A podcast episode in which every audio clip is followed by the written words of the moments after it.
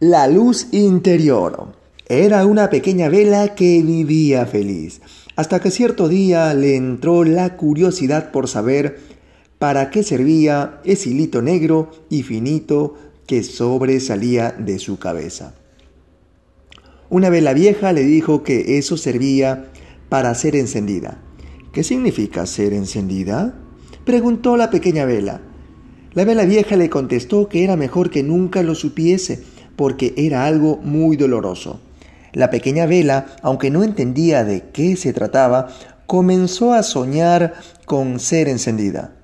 Pronto este sueño se convirtió en una obsesión, hasta que por fin un día la encendieron y se sintió feliz por haber recibido la luz que vence a las tinieblas y le da seguridad a los corazones tomó conciencia de que para que la luz perdura en ella, perdurara en ella, tenía que alimentarla desde el interior, a través de un diario derretirse. Entonces entendió que su misión era consumirse al servicio de la luz y aceptó su nueva vocación. A veces pensaba que hubiera sido más cómodo no haber recibido la luz, pues en vez de un diario derretirse, su vida hubiera sido un estar allí, tranquilamente. También se dio cuenta de que en el mundo existen muchas corrientes de aire que buscan apagar la luz.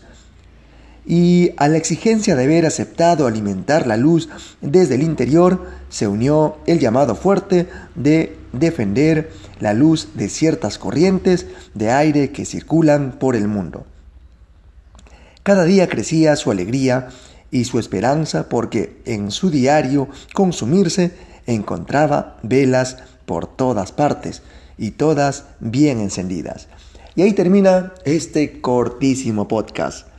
Cultiva tu alma todos los días para que su luz brille constantemente. Efectivamente, ¿eh?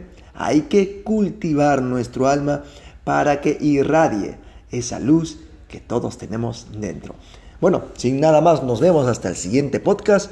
A empezar la jornada laboral con mucho entusiasmo y sobre todo con esas ganas de mostrar nuestra luz cada día.